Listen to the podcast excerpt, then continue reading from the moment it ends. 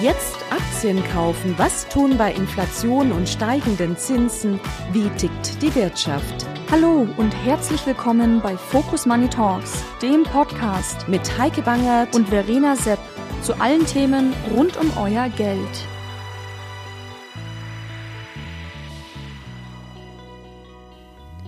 Hallo und herzlich willkommen bei Focus Money Talks. Ich bin Heike Bangert und muss heute einmal sagen, es wird richtig kompliziert. Ich spreche mit Klaus Ripper über Collateralized Loan Obligations, über CLOs. Das klingt nicht nur kompliziert, das ist es auch, wie uns gleich der Unternehmensanleihenexperte von Lupus Alpha erklärt. Warum wir es trotzdem machen, hat seinen Grund. Verbriefte Unternehmenskredite bieten eine ansehnliche Rendite und zudem ein hohes Maß an Sicherheit. Das hört sich ein bisschen nach eierlegender Wollmilchsau an, aber wenn eben am Ende bei einem begrenzten Anlagerisiko 7 bis 8 Prozent Rendite herauskommen, sollte man es nicht unversucht lassen, finden wir. Na dann, einmal los.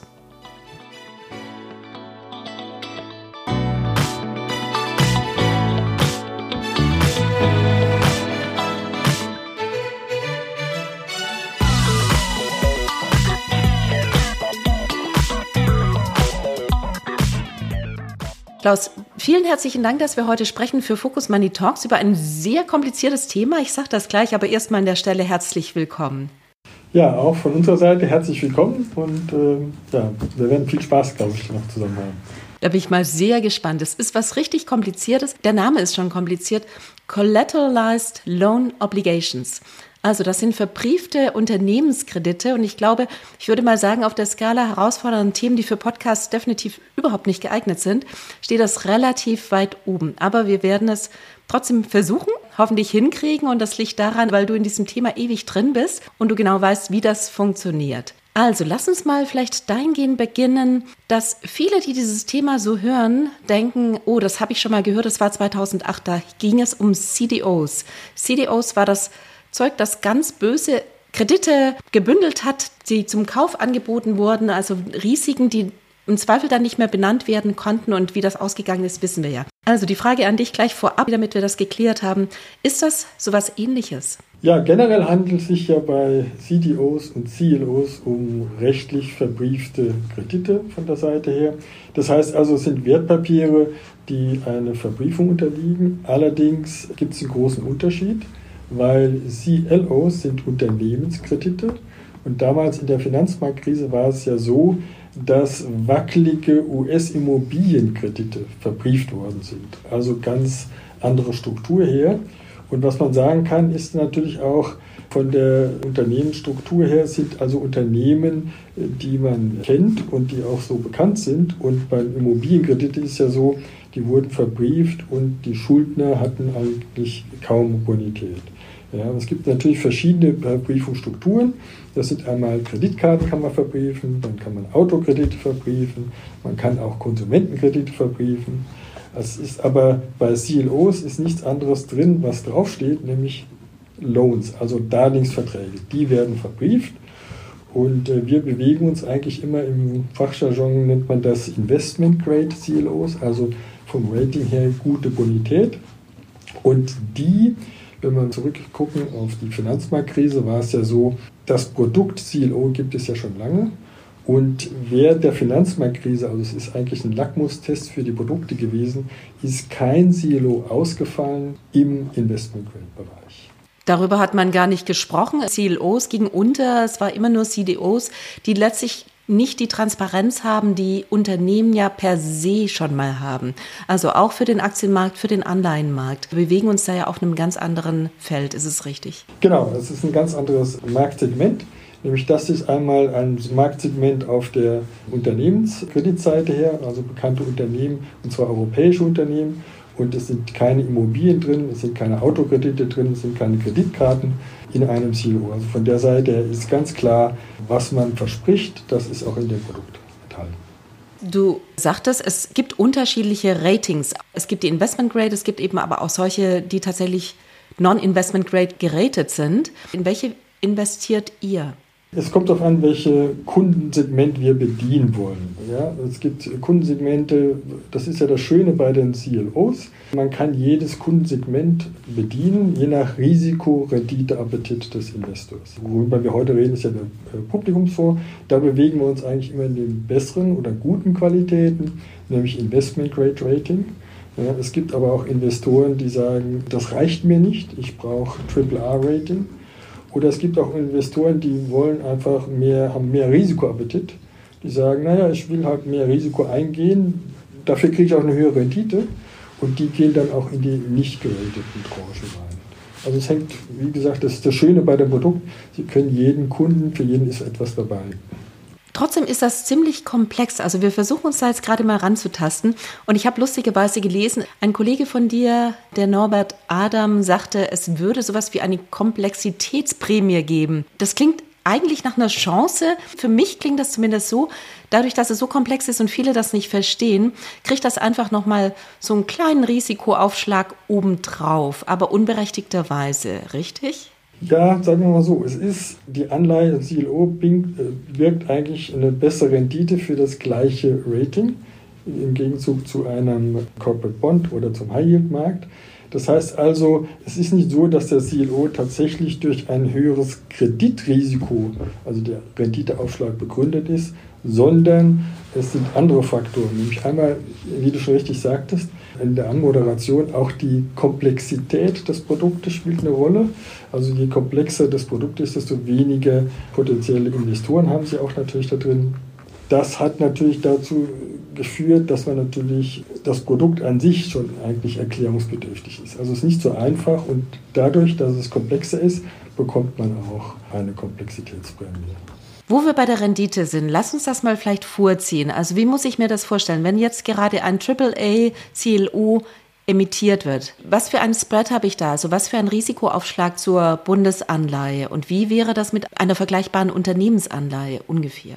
Also man muss einmal unterscheiden, ein CEO bekommt man drei Prämien. Einmal ist es an, den, an den kurzfristigen Zinssatz gebunden, an den Euribor. Deshalb kann man es nicht so vergleichen mit der Bundesanleihe, weil die Bundesanleihe eigentlich eine längere Laufzeit hat als unsere Produkte. Dann bekommen Sie einen Bonitätsaufschlag. Das Brett liegt bei AAAs jetzt so bei 170, 180. Bei, je weiter man runtergeht, desto höher wird es dann bei 350, also 3,5 Prozent. Das Brett plus Euribor, das heißt Euribor liegt jetzt bei 3,9. Das heißt, da ist man schon bei 7 Prozent, was man eigentlich erwirtschaften kann in dem Produkt. Und wo ist der Haken daran? Das fragt man sich natürlich schon auf der anderen Seite. Du hattest schon gesagt, das ist komplex. Es sind nicht so viele Investoren in diesem Bereich tätig. Das klingt für mich so ein bisschen, als wäre es ein Tickchen illiquider als eben so eine normale Bundesanleihe oder Pfandbrief. Das stimmt natürlich. Ein Pfandbrief ist natürlich, Pfandbrief hat ja vom Rating her eigentlich ein AAA. Das ist natürlich super liquide auch, eine Bundesanleihe auch. Das ist eigentlich ein Produkt für Investoren, die weniger Rendite wollen, also weniger Chance, aber mehr Liquidität haben wollen. CLOs bietet natürlich auch, je besser das Rating ist, desto höher ist natürlich auch die Liquidität drin. Allerdings muss man dann sagen, sie sind natürlich auch in der Struktur her weniger risikobehaftet, wenn die Zinsen sich ändern. Das sieht man auch sehr schön in dem Jahr 2022. Wenn du mal schaust, das ist ja das Problemjahr gewesen auf der Corporate Bond Seite her, beziehungsweise auf der, auf der Staatsanleihenseite. Das haben wir nicht bei Silo so gesehen. 2022 letztlich haben sehr viele Anleihen Investoren verloren wegen des Zinsänderungsrisikos. Also die Zinsen haben sich natürlich, wie wir alle wissen, stark geändert. Das war eben bei CLOs nicht, nicht so sehr der Fall, weil CLOs, wenn ich das richtig gesehen habe, alle drei Monate angepasst werden. Genau, man passt äh, an dem Euribor passt sich das Produkt an, alle drei Monate. Und das Schöne war ja, 2022 haben wir die äh, Staatsanleihen so ungefähr 20 Prozent verloren, auch die Corporate Bond Seite her. Die High jetzt ein bisschen weniger. Natürlich, wenn der ganze Markt auf Risk-Off ist, also sprich, wenn man Risiko, die Leute wollen raus, dann hat unser Produkt natürlich auch verloren. Aber im Vergleich dazu nur bei 5,7, 5,8 Prozent. Also war relativ wenig gewesen. Und dieses Jahr ist natürlich so, ist natürlich das beste Jahr oder letztes Jahr war das beste Jahr, was wir so gesehen hatten in dem Produkt. Warum? Weil die EZB natürlich auf der Zinsseite her den Zinsanstieg konnten wir sehr gut mitnehmen, weil alle, jeden Monat, alle drei Monate wurde dann auch der Coupon angepasst und wir haben einfach immer mehr auf der Euribor-Seite gesehen und die Bonitätsprämie blieb aber äh, konstant. Okay, und was ist am Ende dann übrig geblieben? Was stand dann bei dem, also wir reden immer über den Publikumsfonds natürlich? Am Ende des Jahres, also am Ende von 2023, stand dann die 11 Prozent, 11,3 Prozent Performance auf der Uhr. Das war ein ordentliches Jahr auf unserer Seite. Das hört sich in der Tat freundlich an. Wie wird es 2024 weitergehen? Ich meine, wenn ich richtig verstanden habe, ist das natürlich schon auch eine Sache des Zinsänderungsrisikos. Diese Prämie von 2023, die wird sich ja so nicht fortsetzen. Im Gegenteil, wir haben vielleicht auch sinkende Zinsen. Ja, aber da glauben wir einfach, dass die Zinsen nicht so schnell sinken werden. Weil es gibt ja einige Marktteilnehmer, also man hat ja gesehen, jetzt die zehnjährigen Bundesanleihen, im Oktober haben die notiert zu 3 Prozent. Äh, jetzt sind sie nur noch bei 2%. Also so schnell geht so eine Zinswende nun auch mal wieder nicht. Wir glauben also, dass es einmal von der Zinspolitik her noch längere Zeit auf dem Zinsniveau, auf dem kurzen, auf dem Rüberniveau bleiben wird. Also dass die EZB ihre Zinspolitik nicht so schnell ändert. Was sind die Argumente? Einmal, die Nullzinspolitik wird sicherlich nicht mehr wiederkommen. Es sind viele einzelne Themen wie Deglobalisierung als Schlagwort zu nennen die geopolitischen Veränderungen, dann die Kosten der Remilitarisierung, die Energiewende, sind alles Kostenfaktoren, die dazu neigen, dass die Inflationsrate doch nicht so schnell, so rabiat runtergeht. Die wird natürlich runtergehen, weil es ja eine Veränderungsrate ist, aber wir werden auf der, was wir die Jahre davor gesehen haben, nicht mehr zurückkommen auf die Nullzinspolitik. Was bedeutet das für die Anleiheninvestoren, also für die Anleihenmärkte und was bedeutet das für die CLOs? Für die CLOs bedeutet das, dass wir weiterhin positiv sind. Wahrscheinlich die 11 Prozent wird wahrscheinlich schwierig sein, im nächsten Jahr zu erwirtschaften. Aber wie eingangs erwähnt schon, den Euribor mit 3 bis 4 Prozent zieht, plus den Bonitätsspread drauf von 3,5, dann werden sie im Schnitt 7 Prozent bis 8 Prozent erwirtschaften können, auch in 2024 bei einem moderaten Risiko, weil das ist ja immer die Kombination, warum wir überhaupt darüber sprechen, ein durchaus attraktives Investment bei moderatem Risiko. Genau, das ist ja das Schöne in der Struktur des Silos. Sie haben ja Investment Grade als Rating. Sie haben einen gewissen Puffer in der Struktur, dass wenn jetzt die, wenn es konjunkturell ein bisschen trüber wird, dann bedeutet das ja, dass die Ausfallraten entsprechend ansteigen. Und wenn man das vergleicht mit dem High-Yield-Markt oder mit dem Corporate Bond, ein Ausfall bleibt in dem Portfolio ein Ausfall. Ja, also es wird sich direkt performancemäßig eins zu eins in dem Produkt widerspiegeln. Bei uns ist es so, Sie haben ja, wenn Sie Investment Grade haben, haben Sie einen ganzen Block noch von CEO-Tranchen, die schwächer sind vom Rating her und die puffern Sie ab, was die Ausfallrate angeht. Deshalb können wir eigentlich sehr gelassen reingehen, wenn Kunden von uns sagen, ja, die Ausfallraten steigen an, es wird ein bisschen schwieriger. Im Investment-Grade-Bereich sehen wir das nicht. Bedeutet, in dem Publikumsfonds sind eben auch vorwiegend Investment-Grade CLOs drin? Ausschließlich, ausschließlich Investment-Grade. Und das ist per se so festgelegt? Das ist so, so ist unser Produkt aufgesetzt, weil von den Anlagerichtlinien dürfen, nur, dürfen wir nur Investment-Grade kaufen. Also wir können keine Anleihen oder Branchen erwerben, die außerhalb vom Investment-Grade sind. Lass uns über die Risiken trotzdem reden. Also welches könnten irgendwelche Risiken sein für dieses Jahr oder vielleicht einfach auch für das Jahr drüber hinaus? Es ist natürlich immer so, es kann natürlich immer exogene Schocks geben. Für exogene Schocks sind sie natürlich immer nicht so gewappnet drin. Sie wissen ja nicht, woher kommt. Es war zum Beispiel der Ukraine-Krieg war ein exogener Schock. Jetzt die Hamas wieder. Das führt natürlich dazu, dass sich die Marktteilnehmer von risikobehafteten Assets verabschieden. Also wird dann dazu kommen, dass natürlich die Produkte verkauft werden. Und das, da leiden CLOs genauso wie High Yield, wie Aktien und dergleichen mehr. Also wenn der Markt übergeht in eine Risk-Off-Phase, dann leiden alle Produkte. Nur der Unterschied ist, folgender, weil wir wissen ja, dass es keine Ausfälle im CLO-Bereich gab, im Investment Grade.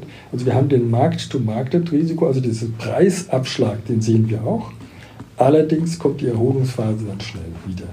Das heißt also, man, als Investor sollte man die Chancen eigentlich nutzen, wenn solche exogenen Schocks kommen, dass er dann entsprechend, wenn einer Liquidität vorrätig hat, dass er dann investiert, weil er weiß ja genau, er bekommt sein Geld wieder zurück und zwar relativ schnell. Okay, also das Mindeste wäre dann tatsächlich nicht rauszugehen, nicht erschreckt zu sein, sondern das zu halten und drin zu bleiben, das abzuwarten.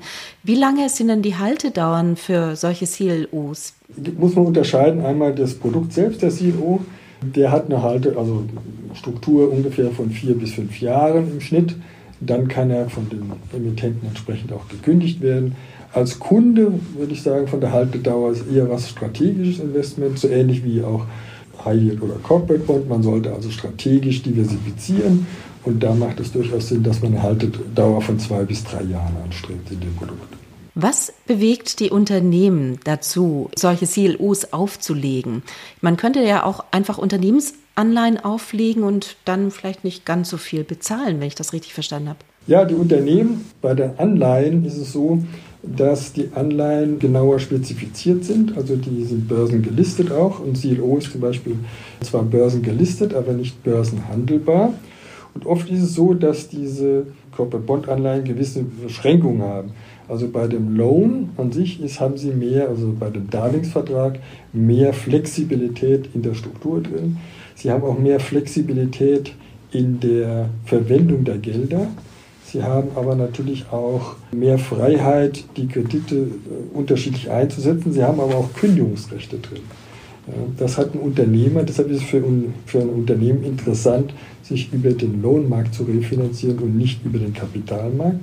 Und natürlich nicht zuletzt, das hatten wir am Anfang, ja, hatten wir das ja schon gesprochen, dass Unternehmen da sein wie Stada, wie Unternehmen, die nicht an der Börse gelistet sind, das hat also auch was zu tun mit der Publizitätspflicht, denn bei Anleihen unterliegen sie natürlich einer Publizitätspflicht. Bei Loans ist es sehr eingeschränkt. Das klingt mir alles so ein bisschen nach großem Risiko. Also wenn ich jetzt das nochmal auseinandernehme, also erstens, Sie können frühzeitig oder vorzeitig kündigen, dann haben Sie nicht so eine hohe Publizitätspflicht. Ist das richtig, ja?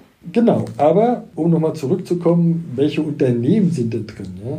Die Unternehmen man kennt die eigentlich alle. Zum Beispiel Unternehmen Stada, wenn Sie sagen, das Risiko. Stada, jetzt im Winter, alle haben Grippe und Kripo Stadt, ein bekanntes Produkt. Das sind so klassische Unternehmen, die sich über den Darlehensvertrag, über Loans refinanzieren. Immerhin hat das Unternehmen 4, 4 Milliarden Umsatz, 13.000 Beschäftigte. Oder ein Unternehmen, das kennt man auch nicht, von der, wenn Sie von der Börsenseite kommen, Sigma Holdco das ist ein Unternehmen, 5000 beschäftigt, aber die Produkte kennt man alle. Rama, Bechel, Pflanzenöle, die benutzen sie alle. Oder Ytongsteine. Ja. Oder einen bekannten Uhrenhersteller Breitling. Die ganze Vermarktung von Breitling wird finanziert über die Loans. Oder der Springer Verlag zum Beispiel. Also alles Unternehmen, wenn das jetzt konjunkturell sich eintrübt, dann benutzt man trotzdem noch Stada und Kripostadt. Oder man sind auch Kabelbetreiber dabei. Man wird ja trotzdem Fernsehen gucken, man wird trotzdem Netflix gucken. Also alles Unternehmen, die eigentlich an der Binnenkonjunktur gekoppelt sind und ein solides Geschäftsmodell haben. Ist das denn oder sieht man denn das gerade jetzt in den Zeiten, wo Unternehmen Schwierigkeiten haben oder wo es schwieriger wird, sich rezufinanzieren, dass vermehrt auch CLOs aufgelegt werden und damit Unternehmen einfach den größeren Spielraum haben, das entweder über die Börse oder über Anleihen oder eben über CLOs zu tun? Meistens ist es ja so, dass die Unternehmen, die sich über Loans finanzieren, nicht über die Anleihen gehen, weil sie dann natürlich auch voll publizitätspflichtig sind. Und was wir gesehen haben bei den Unternehmen ist folgendes, wie die Niedrigzinsphase war, haben sich die Unternehmen günstig refinanziert. Ähnlich wie bei den Anleihen beim High-Yield-Markt auch. Dann hat man die Chance als Unternehmer genutzt, sich günstig zu refinanzieren. Ja, das heißt also, im Moment stehen gar nicht mehr so viele Refinanzierungen an. Das heißt also, weil es jetzt so unbedingt attraktiv ist, würde ich jetzt nicht mal sagen, weil jetzt ist das Zinsniveau ja auch höher, ist für die Unternehmen eigentlich teurer. Und wenn das Geschäftsmodell solide ist und man macht seine Erträge daraus, dann ist eigentlich das gar kein Problem, über Loans sich zu refinanzieren. Also ich muss jetzt nicht, ich frage es nur noch mal nach, das ist mein Job. Ich muss jetzt nicht befürchten, dass nur noch diejenigen solche CLOs auflegen, die sonst an kein anderes Geld kommen und die vielleicht schon so klamm sind und trotzdem mit einem hervorragenden Rating ausgestattet sind. Nein, das ist äh, definitiv nicht so, weil der CLO-Markt, muss sich vorstellen, das sind 270 Milliarden Euro schwer, also der Gesamtmarkt. Und aus diesem Geschäftsmodell, wir hatten ja eingangs schon erwähnt, äh, Finanzmarktkrise, die Banken sind reguliert, stärker reguliert und die CEOs in den Darlehensverträgen her nehmen jetzt mittlerweile 75 Prozent vom Markt ein. Also ohne CEOs könnten die Unternehmen sich gar nicht Fremdkapital finanzieren. Das ist also ein ganz wichtiger Teil eigentlich in der Volkswirtschaft, Fremdkapital zur Verfügung stellen für solche Unternehmen, die privat geführt sind, die groß sind, wie Itong, wie Stadler, die auch Geld brauchen, die gehen dann nicht unbedingt zur Bank. Dieser Markt ist in den USA groß oder in Europa groß? Also der Fonds, wenn ich das richtig verstanden habe, der fokussiert auf europäische CLOs. Kauft ihr auch in USA oder sonst wo? Es gibt nur zwei große Märkte. Das ist USA und Europa. Asien ist ganz außen vor. Also es gibt keine asiatischen CLOs. Und dadurch, dass unsere Käuferschicht eurolastig ist und europäische Investoren, haben wir natürlich auch ein Produkt nur für europäische Investoren. Also wir kaufen nur europäische CLOs und keine US-CLOs. Muss man auch dazu sagen, wir sind jetzt 20 Jahre schon im Geschäft. Wir hatten ja schon den Namen Norbert Adam gesprochen. Also wenn, wenn man so will, feiern wir schon die silberne Hochzeit in unserem CLO-Business. Und wir kennen uns halt nur in Europa auch aus. Ja? Und wir kaufen natürlich nur das, wo wir uns auskennen. Und das sind europäische Unternehmen. Also wir, wir verwegen zu sagen, wir könnten den US-Markt mit vier Leuten abdecken komplett. Das schaffen wir nicht. Okay, also gut zu wissen, ihr macht das schon ein bisschen länger. Das spricht natürlich dafür. Frage, wenn ich als Privatanleger anfangen würde, das jetzt für mich zu machen oder andere vielleicht auch für sich, würde ich das überhaupt hinkriegen? Kann ich kaufen und wie könnte ich kaufen? Mit viel Glück wird es auch hinkriegen, aber ich würde davon abraten, denn eine CNO-Tranche äh, hat ein Volumen von einer Million Euro. Also die kleinste Einheit, die Sie kaufen können, ist eine Million Euro. Hat also was mit der Größe zu tun. Und natürlich braucht man auch die Analyse-Tools. Man muss dann gucken, ist die Bewertung fair. Man braucht den Marktzugang. Also man kann nicht über die Börse einfach kaufen und in der Internetbank, sondern es wird gehandelt über äh, Investmentbanken, über Handelsaktivitäten direkt dort. Man braucht die Kontakte dazu. Also etwas komplizierter, als wenn man sagt, man kauft nur eine Anleihe oder eine Aktie. Aber dafür gibt es dann auch einen Fonds. Okay, also das übersteigt tatsächlich meine Möglichkeiten. Ich hätte es ja mal probiert, aber nee, danke. Wie viele Positionen sind bei euch im Fonds? Also im Schnitt sind es über 50 Positionen. Also wir haben jetzt so 55 Positionen in dem Fonds, CLOs, und die teilt man auf, natürlich nach dem, je nachdem, wie wir die Konjunktur sehen, unterscheiden wir natürlich auch, was das Rating angeht. Wir kaufen also Doppel A haben wir im Portfolio, also vom Rating her oder dreifach B. Was wir im Moment nicht haben, ist Triple A haben wir nicht im Portfolio. Das ist zu, uns zu konservativ. Da steht auch zu wenig Rendite drauf, was der Kunde eigentlich nicht haben möchte. Wenn du sagst, ihr habt das seit 20 Jahren gemacht, welches Jahr war das Jahr, wo das am schlechtesten gelaufen ist? Mal nur so mal kurz im Gedächtnis. Das schlechteste Jahr war, glaube ich, das Corona-Jahr. Da war es ja überall schlecht von der Seite her. Und da muss man dazu sagen, das ist der klassische Fall Markt-to-Market-Risiko. Also alles, die Kunden wollten einfach nur raus. Dann leiden unsere Produkte auch irgendwann war es dann so klar, dass eigentlich die Konjunktur gar nicht mal so schlecht aussieht. Und dann haben eigentlich alle erkannt, na, das Produkt ist gar nicht mal so, so unattraktiv. Und dann ging es relativ schnell aufwärts wieder mit UNO. Und zwar schneller als der Aktienmarkt. Also CLOs haben sich deutlich schneller erholt als der Aktienmarkt.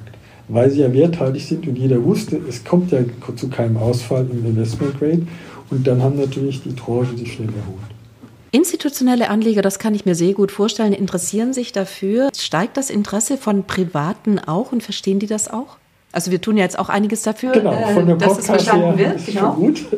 Das bringt natürlich einiges an Verständnis rüber. Natürlich ist das Produkt erklärungsbedürftig von der Seite. Unsere größten Kunden sind ja institutionelle Investoren, klar. Aber was wir sehen im Moment ist natürlich auch eine starke Nachfrage in den, für private Investoren. Gerade Vermögensverwalter äh, sind sehr stark auf der Käuferseite her unterwegs, äh, Dachfondsmanager.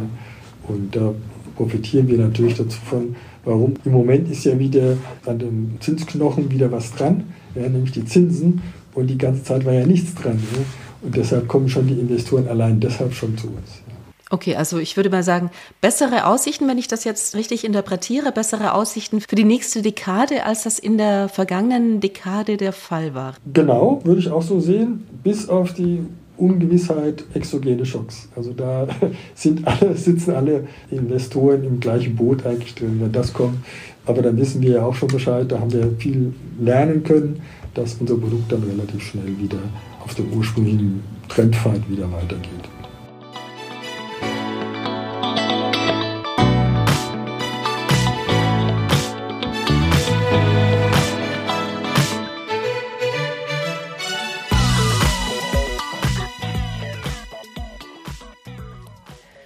Okay, Leute, ich habe verstanden, mit CLOs könnten auch in diesem Jahr 7 bis 8 Prozent Rendite herauskommen. Und das bei einem überschaubaren Risiko. Zu kompliziert? Tja, wer ein bisschen Mühe hat, das Konstrukt zu verstehen, hört einfach nochmals von vorne rein. Damit sind wir am Ende der 60. Episode von Focus Money Talks angelangt. Euch vielen Dank fürs Zuhören und allen eine schöne Woche.